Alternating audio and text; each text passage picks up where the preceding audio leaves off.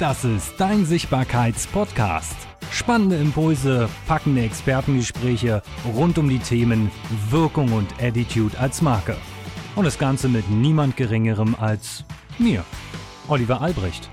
Und heute in dieser Folge wird es richtig, richtig hammer, hammer. Ich habe mir einen Gast eingeladen, der aus den fernen, fernen äh, Gegenden kommt und zwar über 7000 Meilen entfernt. Er lebt in New York, äh, ist gerade in Los Angeles. Er hat ein Studio in New York. Die Folge wird heute auch Englisch werden und ich werde ihn auch gleich auf Englisch ankündigen, denn in dieser Folge geht es um Musik. In dieser Folge geht es um Sound und um Soundboards und ich möchte ein klein wenig spoilern, wer er ist und mache ein klein wenig Musik an, nämlich es könnte sich um diese Stadt handeln, die wir hier hören, und zwar New York City. Und an dieser Stelle switche ich jetzt rüber zu Englisch und dann hoffe ich, dass ihr trotzdem in der Folge beibleibt.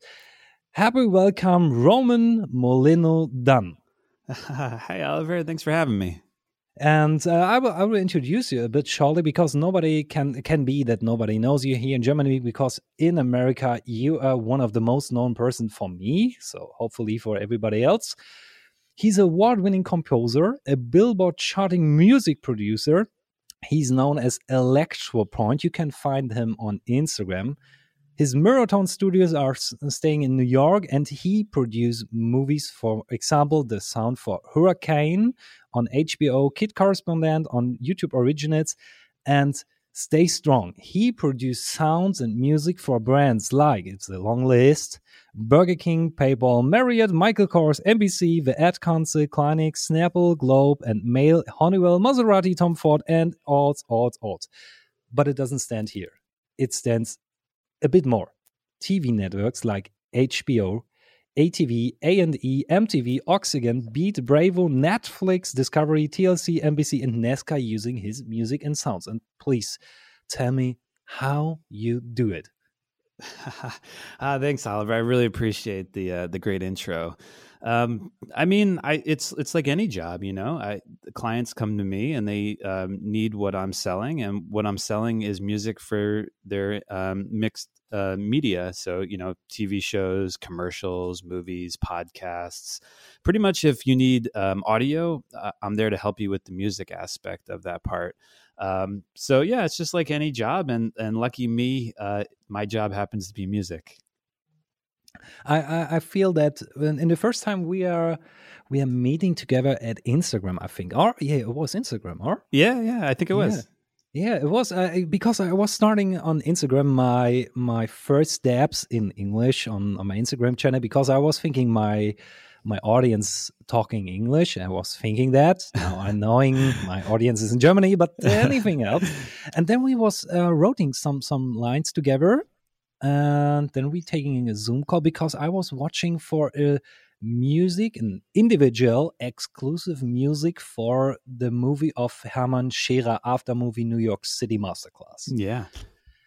And it was amazing how we did that. So because I can spoil it, you did the music for that movie. Yeah. Yeah, that was great. I mean that I mean it's so neat to have met you online and then ended up working with you and not to mention you coming to America to to work in person on that. Um, but yeah, it was it, that's the beauty of the modern world, you know, to work with filmmakers and brands across the world and meeting them through social media. It's um, it's just truly a modern, you know, work and success story. So, so how how you was how how can, where comes the idea to open a studio and say i'm making music for professionals because it's it's not just a normal idea to spend more than 100 300 400000 euros in a big studio on, and in new york city. It's expensive too. Yeah i mean it was uh, kind of something that came about because i had already been working in music you know i went to school i went to university as you guys call it for for music classical music. And it turns out it's really hard to make a living making classical music. Uh, and so i wanted to do whatever i could to make money in music. So i started bringing clients to recording studios to work on their arrangements helping them do orchestrations. And eventually i started um, you know producing for them, meaning writing the actual music for certain clients. And after a while, it became pretty obvious that I was losing money by taking my clients to a recording studio. So I thought I could uh, make more money uh, and just you know have have a better job if I found a business partner and we opened our own recording studio. So I found a, a business partner, Jay Rothman, who was also a composer and he wanted to open a studio. So we put all of our resources, our money, our equipment together, and we opened Mirrortone Studios in Manhattan about uh, it's almost 10 years ago right now. Um, and, and it was kind of cool because we thought we would just be recording music. But what happened was agencies, you know, advertising agencies, filmmakers, um, movie producers, they all started coming to us to record stuff for their films. And eventually we got into writing the music for them, um, which is cool because that's what I wanted to do from the beginning. But I didn't know that I would find my way back to that by starting a recording studio. But but how the brands are coming to you because the visibility is a one one of the biggest things for personal brands. Mm. How you reach the visibility that HBO or Netflix saying, "Oh yes, of course, I give you my money. Please do my thing." yeah. So, um, I mean, it's like anything. You you have to be diligent about your marketing. So we spend a lot of time making sure that our SEO is really good. So if you're looking for a recording studio in New York City, we're going to show up on the top of Google. If you're a filmmaker and you're on Instagram, you might find me just like you did, uh, because I spend a lot of time there making sure that I'm following people, liking their stuff, and having genuine interactions with these people. And what happens is, it's not just like HBO reaches out to me. It's uh, for you know to give an example, that project, I worked with the director because the director and I had a relationship from Instagram, just like you and I. And when his movie ended up on HBO, I was the person who he worked with. Um, and the same with Netflix stuff is they'll find my studio or myself and then it just happens to be that these are real people that work there. So i guess the answer to your question oliver is to focus on having relationships with good people and those good people might work at a big brand. So there are three big nuggets. So i have to play the jingle because it's all about all about goals about relationship to other people to uh, understand other people to talk and and and asking questions. Then the next step is to starting this seo so for the german people to starting to have a better result in google. So when somebody typing in your name yes of course it's very easy to to rank for that. But when you're typing in more brand focused things like the biggest studio or the biggest speaking person or anything else, you have to be available for that on the position one, should be, hopefully. And the last thing is about staying focused on social media. What, what are you posting the whole day when somebody doesn't know you just now? Yeah. Oh, oh, you're asking what do I post generally? Yeah, what you're yeah. posting. So because you, are saying you're doing a lot of stuff on Instagram, what are you posting? Sure. Uh, so, um, I mean, it's really important, at least from my opinion, and you know, everybody has a different approach to it. But what I tend to do is I post the work for my clients. So when I work on, um, you know, again to talk about this HBO film, I'll post about how wonderful it was working on that project, not about like my work necessarily, although you do have to focus on that because that's what people ultimately are going to come to you for. But you want to support the other people you worked with because ultimately they're the reason you got to work on this project and you want to engage with them in a very sincere way. Uh, so I'll post a lot of things about the projects I'm happy to work on and about the people that I'm happy to work with. Um, and then sometimes it's more general posting. Um, you know, because again, I'm running a few things. I run Mirrortone Studios, so I'll post different things there where sometimes it'll just be, you know, nice pictures of the studio or clients recording in the studio videos of them. But then on my personal composer webs, uh, you know, web presence, I'll focus more on, you know, the Netflix or the HBO or the YouTube originals, all of the the shows that I've written for, or if I can, which I can't always. Um, sometimes I'll post clips from the project because people want to see the work you're doing. You, you, can't just say, "Hey, I could do this work for you." You want to show them examples of it um, so that they can get engaged in what you're doing. So maybe they'll come back to you. So that's one of the points what we are learning from from the American marketing. I tell every time it's American marketing because German marketing um, starts often in a complete other way, and I like that that you are focused in the results of your clients. And I, I think it goes every time not about to post some quotes or anything else. It goes around the results what you're doing. So I, I was feeling the same. I, I was watching some sometimes the, the hurricane Mm-hmm. It's, it's, hopefully it's called right hurricane. well, so it, it's actually it has two names. So it's in Spanish actually is huracan. Ah. Um, but there is an English title also, so you can call it hurricane. Um, yeah.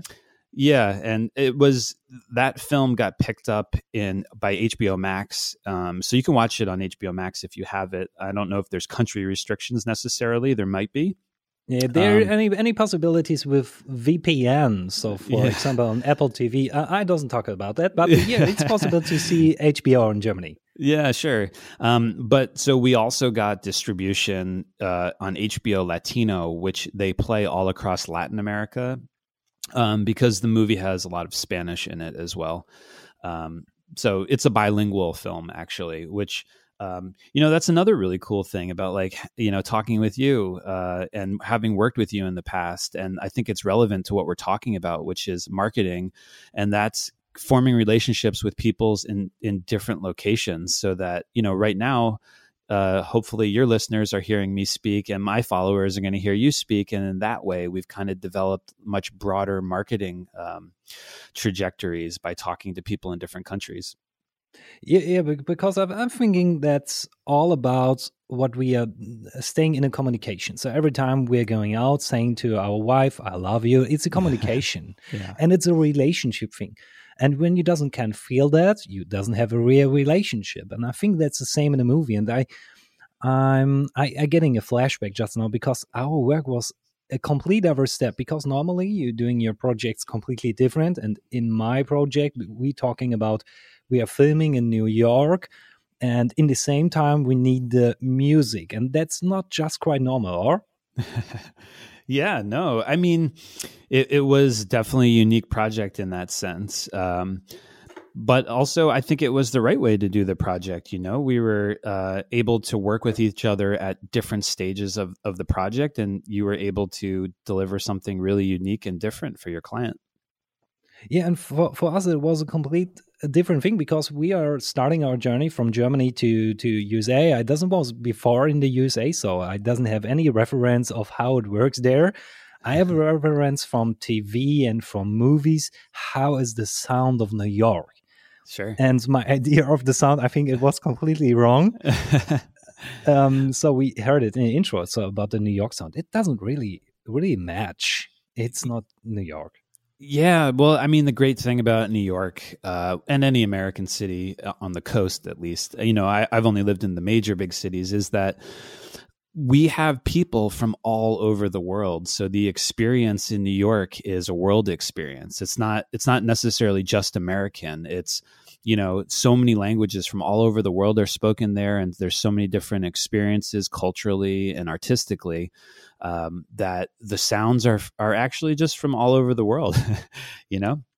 Do, do you capture something of music in new york what what you're listening on the street? Because i feel that in new york there's some amazing and uh, very very wide range of music musicians are on the streets. So do you oh, capture yeah. some sound for your movies on the streets well, I don't go out and record them necessarily, but I would say that it might influence me. I mean, the coolest thing is what you're talking about. You know, you might be going to the subway, and I'm sure it's like that in Berlin as well, where you hear musicians playing, you know, the drums or guitars or whatever they want to, you know, their main instrument is to play it for tips. We call it busking in New okay. York. I'm not sure what it's called in other in, in, in German, but you know, street musicians who, are playing for tips essentially. It's it's called the same same word in Germany. It's Straßenmusiker, but, but I think uh, yeah. that the word the word is not the right because they are perfect artistic. So they are yeah. musicians, and the word street musicians are not well because street is in Germany a bad word because ah. street sounds like homeless, and mm. everybody has a, a, thinking about that. So, uh, but, sure. but I'm sorry, I break your your words. oh no, no, that was that's great. I mean, it's it's similar in in America. I think you know where a lot of times that music doesn't get the respect that it deserves because it's just kind of commonplace. It's just kind of in the background all the time. And sometimes it could even be annoying, meaning like you're going to work and maybe you didn't get enough sleep and you have a big meeting and there's somebody playing uh, loud drums in the subway, and you might not want to hear it. But at the end of the day, they're just phenomenal musicians who might have spent their whole life learning to play that music. Um, and so I don't go out and necessarily record that stuff and use it in a film, but I think uh, the sounds all around us inspire us in the musical uh, profession. You know, I'll, I'll, internalize that, and I might bring some of that to a project. I mean, I did do one commercial for this brand called Kiehl's. I don't know if you guys have it over there. Um, it's no, like uh, not really. I, I think not really. How how it's written? Uh, K A K H uh, E I or is it K I E H L? I'm butchering it now. Uh, uh, I, don't, I don't oh, really oh, think we have that. Okay, it's it's like a cosmetics brand. Um, the you know uh, if I spell it right, it's K I E H L, but it's an American cosmetic brand. Uh, it's kind of big here. It's like um, Clinique or something like that. Um, and they did, I did a commercial for them where they had a K pop singer, like a very famous K pop singer, go all over New York. And each scene, the music had to be the street music uh, for that scene. So, you know, sometimes I was playing like, um, plastic drums or tap dancing or uh, you know guitars or singing whatever you might see in that part of town. Um, and if you've ever been to new york you'll know that certain parks like washington square park or central park there's certain musicians who always hang out there and play a certain kind of music. Um, and so actually in that project I, I did use music from the city in the way that you would experience it in the city I, I, like that that you're inspired by, by by a town. So I listen that in the sound what you're doing for the movie from us. So I feel the the um, I, I was thinking completely different. And in the first time we are talking about the soundtrack because I was thinking about the big city sound, and then I tell, told you, can you do something like how you feel for New York? And I was completely completely out because I was watching for the movie scenes, and then I was listening to the sound. I was thinking the first time, oh, it's a complete different what I had in my head. So what I was thinking for, and then at the same time, I understand, oh, you have to feel New York in a complete other way, and I go out of the in the street, and it was completely amazing because I put my AirPods in. I was putting the soundtrack from you in, and I stand on the street. It was the the 13th Street, 13th Street. I stand on 13th Street and was watching for the traffic in the night. Mm-hmm. And I listening to that sound and was watching and was thinking for how it feels just now. And then I understand, oh yeah, that's New York. It's in it's in smooth movement of something. Everybody has something to do. Everybody is not not sleeping well. Nobody sleeps. I think New York doesn't sleep. No, not at all. And I mean, kind of what you're saying to me, the embodiment of New York is inspiring energy. And so when you know, and that made sense for the movie you were making because it was about inspiring uh, energy. Uh, yeah, of and, course. Yeah. So, and to me, that's what New York is. That's why I moved to New York. You know, I'm I'm from a small town in the country in the mountains, uh, and my whole life I wanted to write music, and I was drawn to New York because there's so much. Um, possibility and energy and excitement. And um, that's that's kind of what i heard um, in that music. And that's that's kind of why i went that direction. That's what new york is for me. And, and I, I love that our soundtrack a part of the soundtrack find the spot to your it's it, i think it's actually um thing on on spotify. It doesn't really have the name here. What what it was called? You you published that on spotify. Yeah One yeah. so tracks yeah, I love that song so much that I put it on an album, uh, and so now it's on Spotify. Um, what is the I name was, of that one? I, I was I was so surprised because I was watching for that album, and then I found I think it was track four or something, and uh-huh. then I listened to that song and I feel that, I was thinking, I know that song, and and in first rhythms and the first sounds, I feel that it's and and you make you was doing a complete new thing from that, and that was surprising again. So, yeah, yeah, I believe it was called "Finding Our Hope."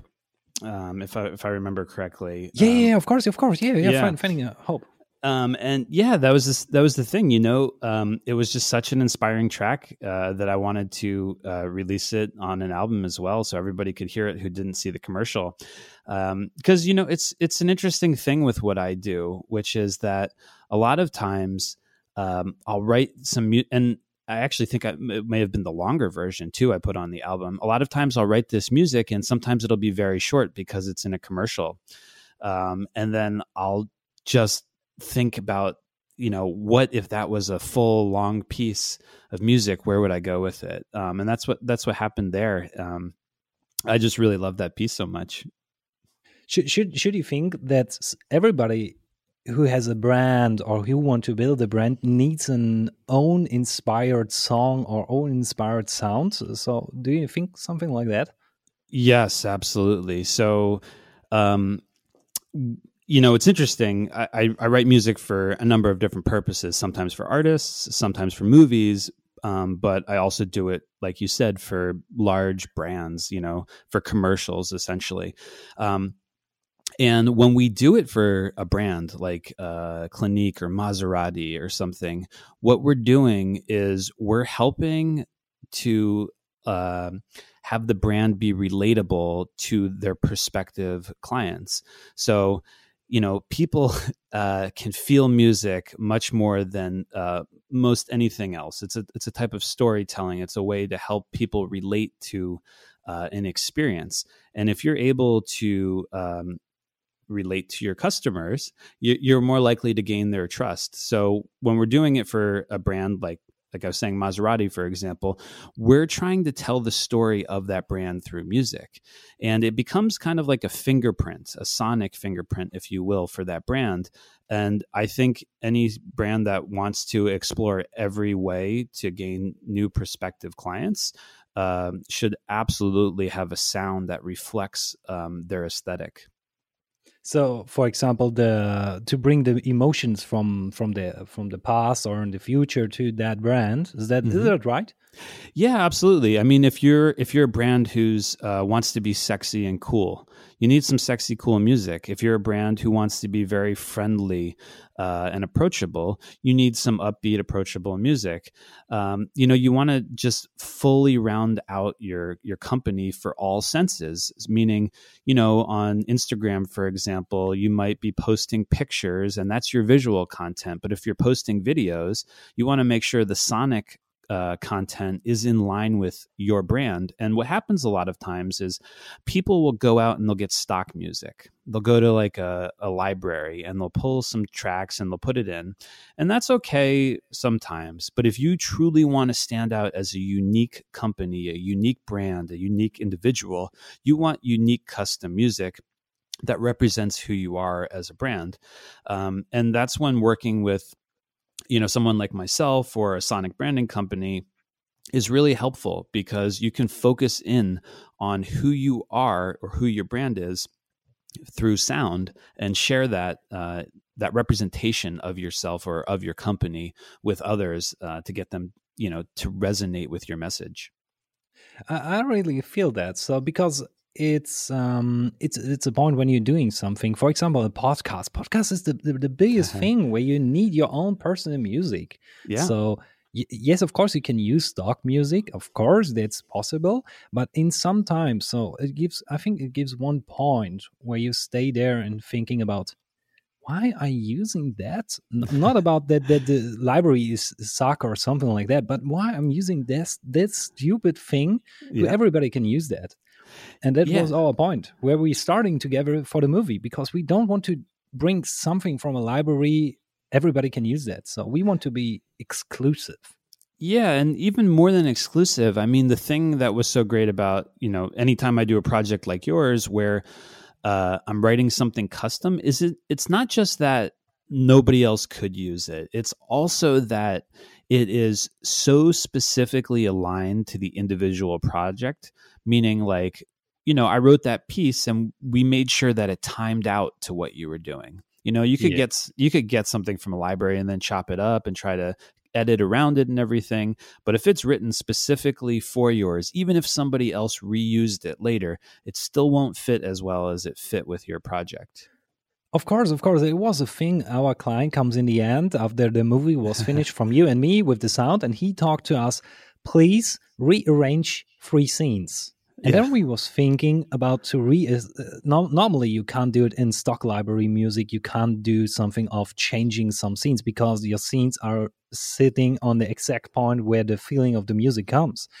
But in your your music, in your sound, it was so so a so deep feeling. What I can feel that I can do any any picture on that because the sound is moving the movie and that was for me very inspiring to to to working in progress in that movie to say okay yes of course my client we can change some pictures of course yeah being able to make revisions is is definitely a big part of doing custom stuff and I mean, even beyond the uh, ability to uh, change things or have something that doesn't sound like anybody else's, I mean, a, a, big reason I think that people should use custom music, especially in films or even branding you know branded content for you for yourself where which is essentially a small film uh, is because it's collaborative. You know when yeah. when you yeah when you work with somebody else and you collaborate with them it's just the power of two minds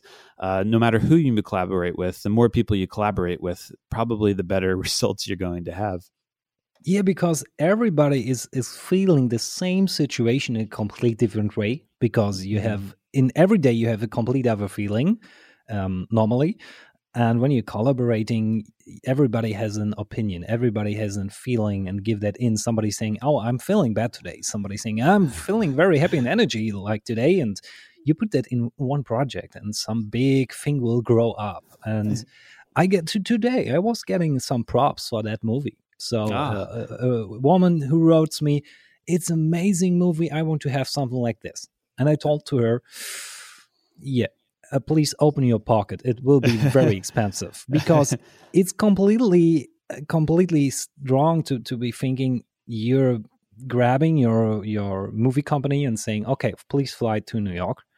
Yep. Capturing the scenes, nine days, capturing the whole trip for the for the whole group of 200 people and then wrote please an exclusive song with a composer. He's award winning. Yeah, of course. I think you are a sock in your pocket. But but we're on the we're we are on the exact point where I think the audience thinking about okay, they guys talking about music and about exclusive, about growing up and and things. How much it costs about um, an, a podcast intro or an exclusive thing, what what can be the people's are thinking a bit about the range of the price, how it starts or can be? There gives some solutions. Sure, for podcasts specifically. Uh, of course, yeah, can be. Yeah, well, so it's um, you know in in the industry I'm in, uh, it's always a conversation. So uh, we never give a specific price right off the bat because it relies on a few factors, um, meaning one, the usage. So if you want to buy music that's completely exclusive, meaning you have somebody write it for you and then nobody else can ever use it ever, and you could resell it if you wanted. Um, that's far more expensive um, that's very big budget stuff. um, that's what we call a buyout. Um, and buyouts are very expensive, uh, and it's more of a negotiation, right? But it, it's generally uh, many thousands of dollars, uh, you know, five to ten thousand U.S. dollars for uh, a buyout of something that's kind of short, you know, like a minute piece of music. Um, but th- that's what we do with like very big podcasts because those podcasts are going to need to make sure that that music is cleared to be used across the world, even if they get picked up by like, you know, Spotify or somebody big licenses that show. Um, but a lot of times, what we do is we'll do podcast intro music um, for you know a thousand dollars, two thousand dollars, something like that.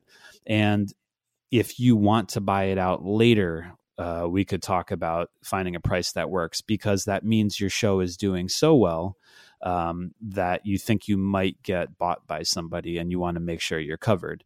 Um, and then there's even smaller things where we're just doing 15 second pieces of music and it's non exclusive, which means essentially I could sell the music to another podcaster, but in all reality, they probably won't use it because it won't fit their aesthetic exactly. It's more just of a way for us to cover our residual usages if we'll ever come up with them.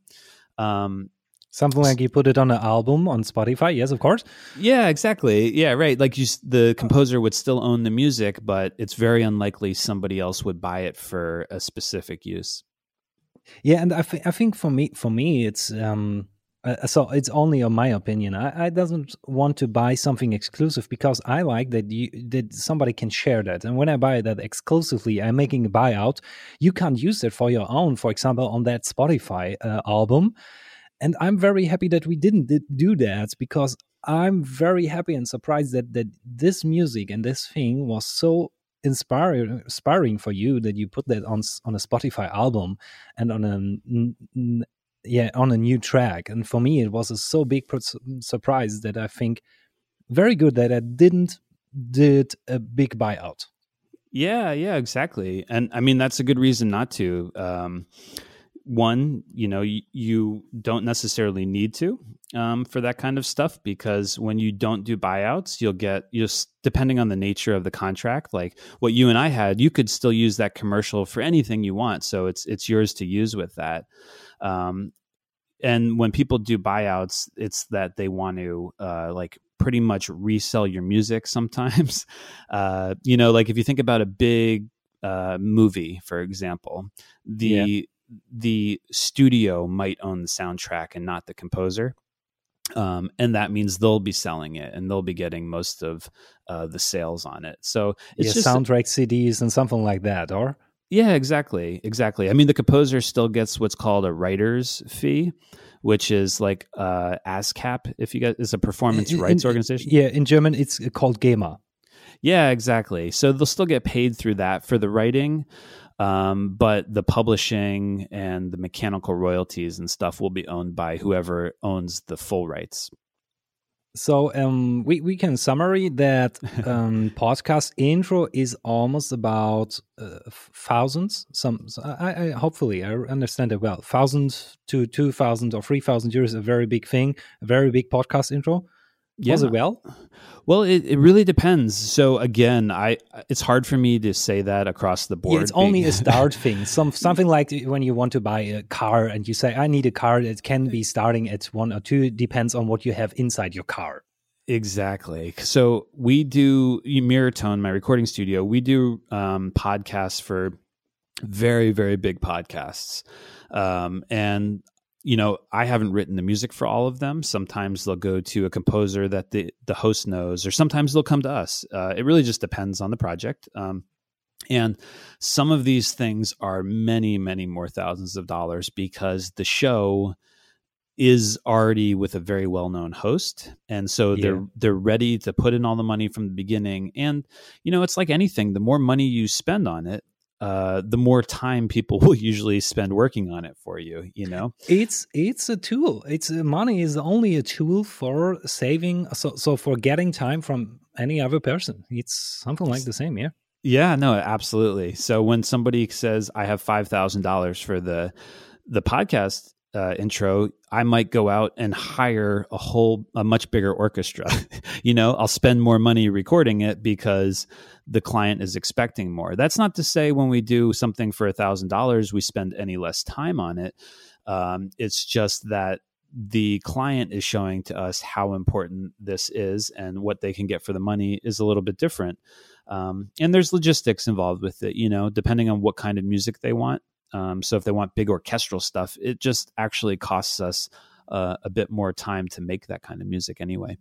Yeah, and to pay the musicians and all the things. So when I say I want to have a podcast intro and I have thousand euros, and I, I can't remember that I, I, know that some some clients will do that. I want to have a movie and we flying with a helicopter about New, uh, over New York and filming outside the helicopter, and then you're thinking about how expensive would be the the license to do that mm-hmm. and then you say okay that's much more because you have an, a big option wish so it's a wish of bigger thing and when he says, "Oh yeah, I want I want to have something a scene where some something is flying over New York," it's not really necessary which part of New York. Please give me only the scene. Then you can use stock material. Yep. And yes, of course, you have to grade that. And the same, I think, in music, or when I say I want to have a orchestra and I come with thousand euros for a podcast intro, you can't hire a complete orchestra. You can say, okay, I can play that on my keyboard with real orchestra things, but it's Yep. not like real orchestra. Is it right? Yeah, that's that's actually a really great analogy. I mean, so a lot of stuff will will play through a keyboard, and it's uh, what's called a virtual instrument.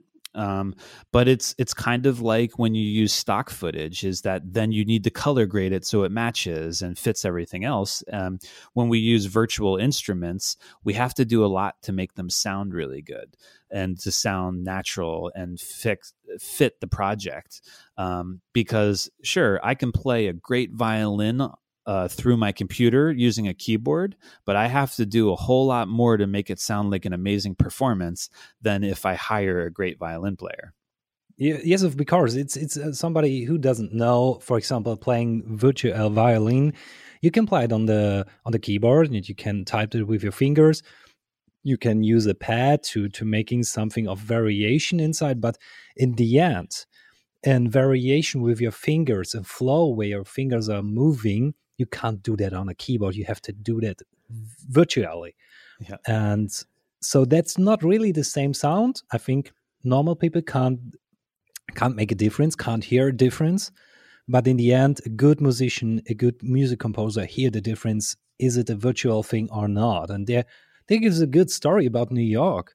I ho- hopefully you heard it. It, it was a violin player, Mhm. the most known violin player, and he was in the subway and he played some songs on the violin, and in front of him was his head and some uh, the the head. So it's hopefully it's called right the head. Uh-huh. What you put on your on your head. a hat yes a hat Yeah, yeah, of course. If it's it's hard for me as German, and and he put it there, and somebody threw some coins inside, and after one hour, they was calculating the coins, and Uh-huh. he get almost one hundred or two hundred dollars.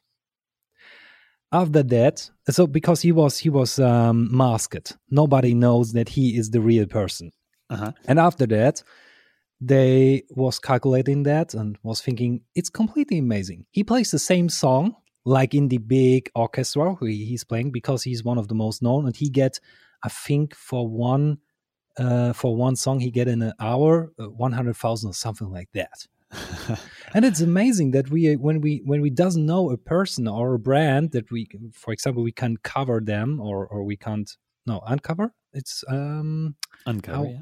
uncover uncover the person and he's he's undercover we can't really decide or or see a difference between is this, is is it the brand or not the same the song can be the same and i think that's the same like in in your sounds because when i'm talking in, in germany about roman Molino Dunn nobody knows you. That's because nobody watching for um, movie awards. But in the scene so in our small audience of filmmakers and composers somebody knows you and say oh with roman you work with roman in new york amazing. And i think that's a thing of brand oh yeah do you have a have a, have a trick for brands to be more visible for example you did that how how, how they can do that in your opinion Um, well, I, I think it depends on the platform that you're on, you know, uh, the little tricks. So if you're on, um, well, I mean, the, the very first trick, I mean, it's not even a trick. It's, it's just a basic, um, thing you need to do no matter who you are, how you're branding is you need to have your website proper. Um, and I'm, I'm a big believer in that because what's the first thing anybody does when they hear about you? They go and search your name, right? So of course yeah if your website isn't isn't uh, one of your best things um, you're going to have a problem um, now that's not to say that that's the only way i mean a lot of people now they'll also go on instagram uh, at least in my industry and in america a lot of people are on instagram so if my Instagram doesn't look good, they're not going to find me. And um, you know, I have an unusual thing with my Instagram, as you know, Oliver, from recently, is I, I have multiple of them. Um, yeah, of course. And that that worked out to be a good thing uh, for me, but it, it takes a lot of extra time. Basically, I since I do film composing, but I also do producing for artists and I use a uh, a stage name for that, Electropoint. I had an account for my my real name, my legal name for all my film and commercial composing and I had Electropoint for all of my music producing clients. And the reason I did that was because my music producing clients are sometimes like very famous reality TV stars who are making crazy songs, inappropriate material, comedy things, all kinds of stuff. It's it's it's entertainment. And then my film composing is very serious, emotional music, so I kept them separate. Um, and the trick here was that I was essentially branding. I decided that I needed a persona for producing, and that's all I posted about. And all of the people who were looking for that kind of work could find that, uh, you know, and that's what that Instagram account was for. And all of my film clients were following my other account and they only saw stuff that was in line with what they were doing. So I was very much aware of my niche and I was making sure that my Instagram accounts were in line with my niche. It turns out, though, now uh, those two worlds are kind of colliding for me because filmmakers do want popular music and uh, my song artists also want classical music. Music's kind of colliding. Um, so the trick there was to just identify your market um, and to make sure your Instagram profile is really aligned with that. And then uh, you can always evolve as you go. And in my case now, it's all turning into just using the account that um, more people know me for. Um, so I'm not sure if that's an exact trick. I might and, have, and of course, you, yeah. you told it right. The niche it's, it's very important. Somebody, everybody goes out and do something, but they doesn't really know their niche. Yeah, it's one of the biggest things I think. Yeah, I think so. I mean, you got to think about who are your uh, prospective customers, who are the people who you want to work with, and who you want to work with you, and what kind of content are they looking at. Um, and my filmmaker clients are people who like films. so yeah, gotta... of course. when you're saying I'm a music composer, nobody keep care for what you do. Why why are you doing something for movies? Because you're a music producer. You can do everything. Yeah. So, and the niche is to say I'm composing for award film award winning movies. That that's a niche, I think. Yeah, yeah, no, and I think there's something there too, which is not to not be shy about what you've done. Um, and I had to learn that lesson the hard way because, like I said, I, have done music for a lot of artists who are, um, you might call it taboo, meaning, you know, they've done some music that's a little bit risky uh, or inappropriate sometimes. Um, and so I was afraid to brag about that stuff and to tell people that I did that. But it turns out um, people aren't as sheltered as you'd think and, and they find that stuff interesting. And so don't be afraid to share the work that you've done. Uh, i think that's very important. Um, even if it's something that you don't think was the best thing you've ever done you should still share it if it's notable. Um, and and because that's what social media is for. It's a, it's about sharing your media you, and your way. I think uh, you, you told it ama- amazing thing for German because German people are known in the world for perfectionists. So we are we are doing uh-huh. something like very long time. We are in the process, and we are sharing all times our things only in the end. Mm. So you're working your whole life on a thing, and only when you're staying in the end of your life, you show that to the world.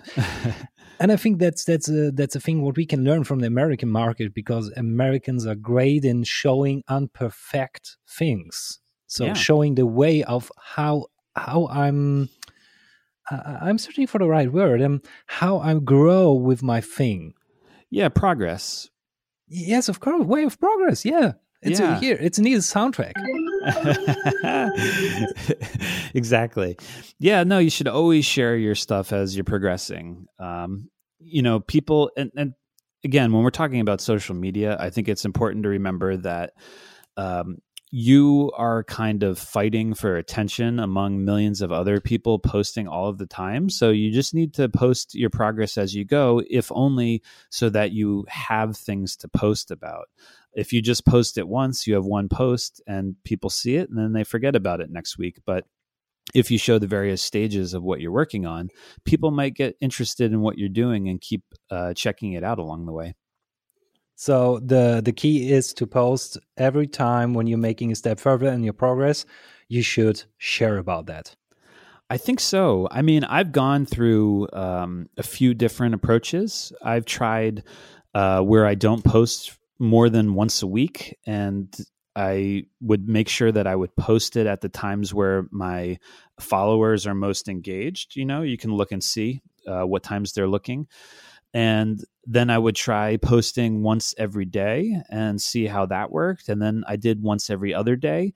For me, what's been working as far as getting jobs, because there's two ways to look at this. There's one to say, how many followers do I have and how many likes do I have? And I think that's the wrong way to look at it because that's just a popularity contest. I think the best way to look at it is what is leading to the best relationships um, and for me, the thing that's leading to the best relationships, meaning the most direct messages, the most uh, email accounts and and new people that I'm becoming friends with is posting maybe once every other day and uh, doing a story once or every other day because it does two things. It a gets people to look at what I'm doing but not getting bombarded with it.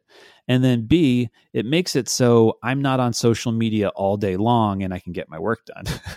uh, so it's a balancing act. You want to be uh, participating, but not make it your whole life. Yeah, of course. And you, uh, for for me, you're telling the right. I'm, I'm, I think I have to look on Instagram. I think I'm posting my last post is uh, I doing the test just right now. My last message was you because we're writing about the podcast, and my last movie, um, what I'm uploading was oh one week ago. Yeah. But uh, what I'm doing is I'm doing everyday stories mm-hmm. about what I'm doing because I doesn't have that doesn't have uh, every day a new content. So for me, we are in progress. You as a musician and a music composer, and me as a movie producer, we doesn't have any time a new content. Sometimes we are working one month or two months for a new project, and then we can't release that because some contracts say. Mm, yeah please be careful and so we can't share every time but we can do stories about what we are doing or what we are thinking and i think that's that's something kind of news, some some like a newspaper. Yeah, no, I love stories for that reason. Um, and also, you could see who's watching your stories, not in a creepy way, but in, in a way as in, hey, these people are watching my stories. Maybe I should reach out to them and see how they're doing. Um, and you know keep up your friendships that way and because these are friends ostensibly who you're going to work with if you're if you're hanging out on instagram and if you're using instagram as a brand and uh, yeah, of course, of course. So because you you can go on your story say, okay, he's watching, and then you can stay in contact and uh, can starting a conversation. So you can ask in a story, what are you doing today? And today I was asking my audience, what are you doing this week or today? And somebody sent me a photo, a, a, picture of a cup of tea from Starbucks, and I repost that and saying, "Oh yes, I love coffee too." And she said, "No, I, I don't love coffee. Coffee is something like um, uh, that doesn't smell good. I like like tea." And so a conversation is starting, and now I get a relationship to talk with her about the the the thing of tea and coffee.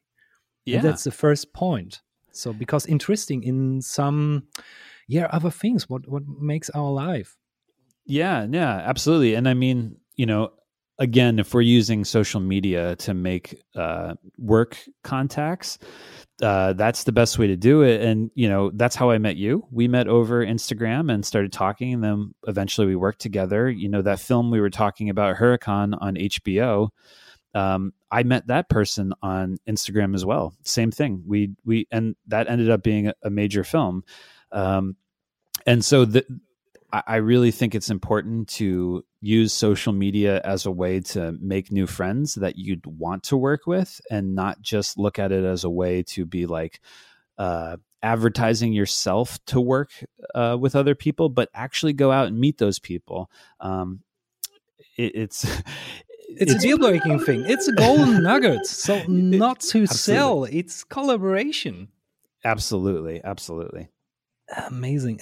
I like I like the the thinking, uh, and that was the point where we are starting to work together about the movie. So because we was talking in, in first of all, we was talking a bit about what we are thinking, what we like, what we doesn't like, and then we was talking about how we can collaborate for that movie. And that was, I think, our start of thing when when I thinking for the past. Yeah, and, absolutely. And I mean, and that, that's the thing. Yeah. Yeah, yeah. I was going to say, you know, it's people don't work with professionals; they work with people who are professional. Um, Again, so, the gold nugget. uh, thanks, but but seriously, I mean, people want to work with people they like working with. Uh, you know, you being good at whatever you do is pretty much the starting point. Like you have to be good at what you do, but more than and there's lots of people who are good at what you do um, also. But it's about being a nice and friendly person. You know, like with you, I wanted to work with you because I, I liked you as an individual, and you were also a good filmmaker. So um, if we weren't friends first, it, it, the projects wouldn't really turn out well, and people wouldn't really want to work with you. Yeah, of course, I, I can I can really appreciate about that. It, it starts in a in the first conversation starts in how I like a person or what what what are the person are interested for. So mm-hmm. when somebody has the same interests or I can talk with him and I understand the people well, then then I can start to say, oh, can we do something? Can we start a project? Yeah, and I think that this is something what a person, personal brand can learn about in social media in the American way because it's the same like in the German way. But um, I think here it's good to listen that a, hard branch, uh, a hard niche, uh, can do the same thing like a speaker or a personal brand or a selling brand. Everybody doing the same, starting to building relationships, mm-hmm. and now we are very close to the end of this episode because we are on 50 minutes and the timer is running amazing. I, can do two or three hours of with you. Roman, I, I, want to start to the end to bringing um, the last sentences to you and saying, please tell me the last sentence for our audience because can be that they need a podcast intro from a, from one of the biggest musicians and music composers in the world, or they need some atmosphere, for example, like this year. Mm-hmm. Sh- wait, sure. Wait, wait, wait, please. I, I, will show the atmosphere for the people. They under- should understand the atmosphere. When you need something like this for your podcast or for a movie, you are right on um, on the on the side of Roman, and I will give you the last sentence with this short sound score. Thanks, Oliver. Yeah. So uh, if you want to get in touch with me or learn more about me, um, you can go to my website. It's romanmolinodunn.com. Or to see my recording studio, it's mirrortone.com. And of course, since we're talking about social media and Instagram, you can check me out at Electropoint Music is my Instagram handle. Uh, and of course, like I said, I love to network and to chat with great filmmakers, brands, uh, individuals of all kinds. Uh, so follow me and send me a direct message. And, and, and all, yeah. And I was going to say, Oliver, and thanks, and thanks so much, Oliver, for for having me on here. Uh, I think thanks that you are here because our time is completely different. So, for example, everybody who's listening this episode and in complete other time of the day, here it's just now 22 o'clock. So 29, we're starting the podcast at Roman's time. It was 12 o'clock in the mid in the, in the mid time hour. yep. That's right. So, so nine hours of difference, and this is a thing. What we are doing for the podcast, we finding the right time together, and hopefully, hopefully, you like this episode every link from Roman and everything. For example, the movie. I think we should post the movie inside the show notes. When oh, you want to watch the movie where uh, Roman is composing the the sound score for, when you want to listening for the Spotify album from Roman, you find the li- links in the description. And on our website sichtbarkeits-soforthilfe.de and for example in English but it doesn't uh, available in English it's uh, visibility-help.de but it's written in German. so, um, hopefully, listening uh, to this episode. Hopefully, you like that episode. Please give a thumbs up, give five stars for this episode or for this podcast. And I'm very happy that you was here, that we was starting the relationship in 2019. 19. Oh, wow. Oh, man, I forgot 2020, but 2019, um, we were starting the collaboration, and hopefully, hopefully, I get some clients. When somebody of clients listen to that episode and say, "I want to get a nice movie," please contact me because Roman and me want to make you a very nice movie because Absolutely. we you need a good sound, and I know the best one in the world. So thanks for that episode. Hopefully my English was not so not so bad for every English listeners uh, lis- listening people for that episode. And Roman, you get the last words, the uh, the holy last words in that episode. Please do it. Oh, well, my last word would be Danke, Oliver. Thank you for that German word. Bitteschön, Dankeschön, dass du hier warst. Thank you, everybody who's listening to the episode. And Roman, please stay healthy, creative, and um, get more visibility. I want to see some German episodes of Roman Molino Dunn soundtracks in Netflix. Hope, hopefully, I, I cross my fingers. Uh, well, you'll have to be the one directing them. Uh, okay, okay, I, I give my best. I give my best. So see you. Thank you that, that you are here. Okay. See you. Bye bye.